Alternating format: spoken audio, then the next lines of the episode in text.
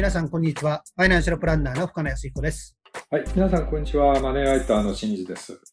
深野先生、今回もよろしくお願いします。はい、よろしくお願いします。今回のテーマなんですけれども、中学受験、まあ、私立ですね。中学受験とかこの高校私立の受験についてちょっと考えたいと思うんですけれども、深野先生もよくあのお話しされてますけども、あの教育費はいわゆるあの資金の中で最優先される資金なんですけれども、まあそうですね、はい。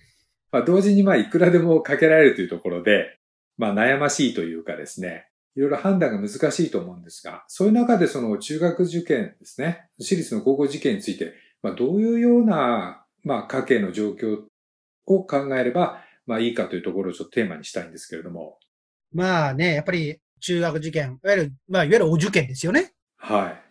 これはまた、まあ相変わらず盛況なようですけども、はい。まあそれはやっぱりね、どこの高校行くかによって教育の内内容が違うとか、はい。いうことがね、話題になりますけども、はい。まあ、本来であれば、ね、子供に受ける権利っていうのを変えちゃ良くないですよね。はい。親の収入とかね、親の立場っていう形で。でも、実際は、現実はそう言っても、やっぱり親の収入状況によって、教育の質、いわゆるレベルに差が出ちゃうのはちょっと否めないっていう状況ですよね。で、特に今回のこのコロナ禍だと大きな部分っていうのは、ね、やっぱりその、素早くオンライン対応にしたのは、やっぱり私立関係ですよね。はい。公立に比べると。それを考えると、ね、やっぱりその、どうしてもね、他の子に比べて勉強のレベルが落ちてしまうと、親としては心配になるから、そういう対応がして、ね、しっかりしている私立に行かした方がいいのかなって思っちゃうのは、やっぱりね、親としてはしょうがないのかなって気がしますよね。はただし、まあこれ中学から行くのか、高校、まあ人によってはそれこそ小学校っていう人もいらっしゃるんでしょうけども、い。はい。やっぱりね、さっきの清水さんがえーおっしゃった通り、教育費っていうのは、子供が生まれたら待ったなしに必要になってくるお金ですから、はい。もう最優先で準備していかなきゃダメですよね。はい。それとあと、もう一つ、その準備の前にって、まあね、いわゆる子供を私立に行かしていい家計をする前に、親の都合でやっぱり考えちゃダメですよ。はやっぱり、まあ、今回ね、新型コロナというですね、いわゆる未曾有の危機的な今状況になってますけども、い。はい。まあ、これをクリアしたとしても、やっぱりですね、えー長いスパンで考えれば、大きな景気の後退っていうのは多分あると思うんですよ。はい。そうそう、実はですね、景気の後退がですね、大きいほど、私立高校、私立の学校ですよね。はい。その教育費が親の仕事が、の収入が減り、払えなかった辞めちゃう人って増えるっていう、そういう傾向があるんですよ。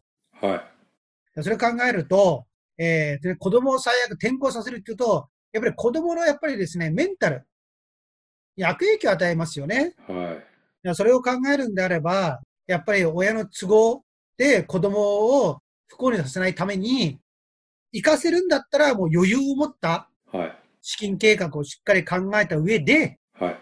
家計を考えていかなきゃダメですよね。はい。で、その、まあ、教育費ですけども、はい。まあ、最近でやったら高校の無償化とかね、ありますね。高校授業料無償化ってあるけども、注意しなきゃいけないのは、ね、もちろんその、ああいうのはその公的な補助っていうのは収入の制限もあるのは事実だけども、一方で、例えば高校でも中学でもいいけども、学校行ったら全ての費用が無償化になるわけではないっていうことね。はい。それをまず間違えないでいただきたいんですよ。はい。例えばね、えっ、と、授業料無償化っていうのはあくまで授業料だけはい。であって、例えば、えー学校のイベント、えーまあね、例えば修学旅行とか、あるいは部活をするとか、そういうような費用っていうのは残念ながら、やっぱり払わなきゃいけないわけですよ。で、さらに、えっ、と、私立へ行こうとしたら、大体のこれはごケースで言うと、学校だけの教育では足りないから、ね、早い時期から塾へ行かしたりとかするじゃないですか。はい。そういうような、実は授業料以外のお金っていうのが、私立へ行くとたくさんかかるわけですよね。はい。もうそれはやっぱり無償化になろうがならないが変わらないわけですよ。はい。そのあたりをやっぱり間違えないでいただきたい。うん。逆にそれを考えた上で、しっかり資金準備をするっていうことが大切ですよ。あるいは、まあこれらは子供に関するお金ですけども、はい。これはあくまでもまあこういう統計データっていうのはちょっと残念ながらないんですけども、私立の学校へ行った場合は、例えば父母の会とか、はママ3回とか、はい。そういうのは効率より多いって言われてるんですね、よく。あでしょうね。はい。そういうような、細々とした費用もやっぱりかかるわけですよ。はい。そういうような、要するにまあ、一種学校外費用的なもの？そういうようなもの、そのような費用も、ちゃんとしっかり払えるっていうこと。はい。やっぱりですね、お親同士のお付き合いっていうのもあるわけでしょうから、それはあまりノーっていうわけにいかないじゃないですか。はい。そんなことまで考えた上で、やっぱりですね、家計的に余裕があるかどうかっていうのは考えていただきたいはい。ですよね。はい。うん。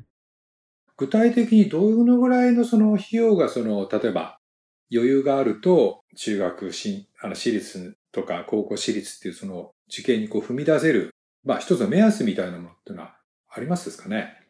まあ、例えばね、はい。中学校4年間、あ、はい3年間ごめんなさい。3年間ですと、大体ですね、もちろん学校によって違うけれども、は300から400くらいかかるって言われてるわけですよ。い。言われてますね。うん。でもまあね、えーそれが均等にかかるんじゃなくて、はやっぱり書類のが一番多いじゃないですか。い。は制服揃えたりとか、ね、あるいは入学金があったりとか、っていう形ですよね。い。はい。それを考えると、まあ基本的に例えば中学校から私立考えるんだったら、はい初年度のお金は一時金とかでバーンと別途用意しといて、はい。2年目、3年目ぐらいはもう8割、9割はやっぱりキャッシュフローで回るぐらいっていう方がいいですよね。はい。そうですね。うんん、で、ち考えなきゃいけないのは、ね、中学校から私立行く場合、中はい。学からお金がかかるんじゃなくて、はい。もう大体小学校の半ばぐらいですかね。まあ早い人はもっと下から行ってるのかな。うん。遅くても多分3年ないしは4年生ぐらいから塾通いが始まるでしょ始まりますね。う。でそうすると多分、それらの費用っていうのが、年間数十万は多分かかってると思うんですよね。はい。例えば最後の6年生の時なんかは、ね、例えば夏期講習とか、もちろんその3、4年からでも言ってるかもしれないけども、は多分そういう直前講習とかいっぱい増えるだろうから、場合によっては100万ぐらいかかっちゃうかもしれない。受験料とか含まれるかもしれない。い。はい。そういうようなものを早めに準備した上で、それらを余裕を持ってクリアするようなお金ができるかどうかっていうところですよ。だからもうね、具体的にいくらっていうよりも、あくまでもイメージでそういうような準備をうまく準備ができる人が、まあ余裕を持って進学させられるっていうことなんですかね。そうですね。でそうすると、例えば子供が今年生まれれば、ね、はい。通常はお金が少し高め、かかかり始めるっていうのは、はい。まあ小学校はそんなかからないじゃないですか。公立行ってれば。は私立で少しかかるかもしれないけども、でもそんなでもないですよね。い。はやっぱり高校の時って考えると、生まれてから15年間の準備する期間があるわけですよ。でも例えば、中学校から私立考えれば、それが3年間短くなり、さらに塾の期間を考えれば、い。はい。もう3、4年短くなるわけじゃないですか。そうですね。それを考えると、もう生まれてからある程度のお金を準備するまでに9年ぐらいしかないんですよ。8年とか9年。そこでやっぱり頑張ってお金貯められるかどうかですよね。中学受験っていうと。そうですね。うん、それくらいの、やっぱり意気込みでいかないと厳しいとも言いますよね。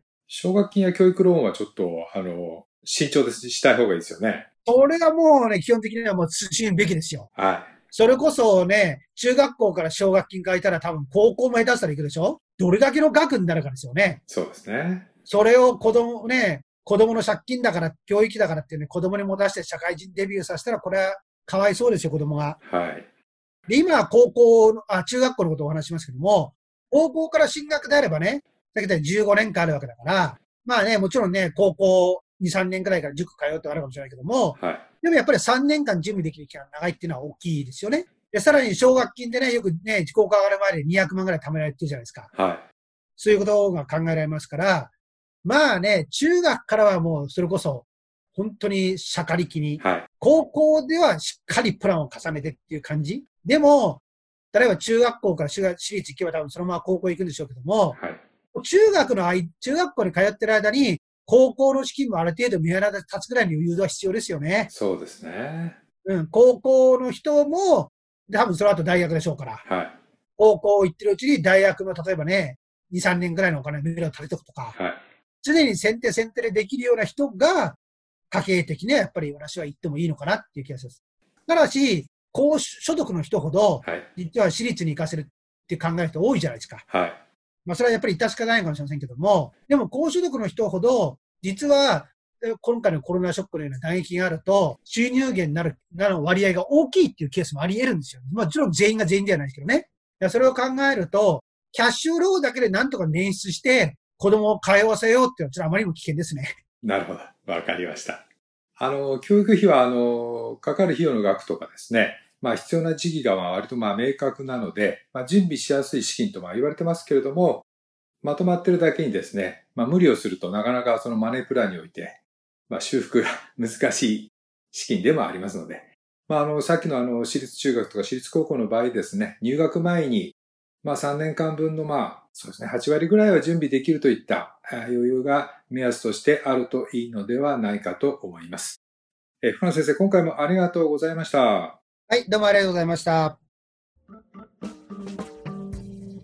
で、現在ですね、2020年の家計防衛ということで、リスナーの皆さんからですね、お金の悩みを募集しております。えー当番組の説明欄にあるあの応募フォームからですね、ご応募いただければと思いますので、どうぞよろしくお願いいたします。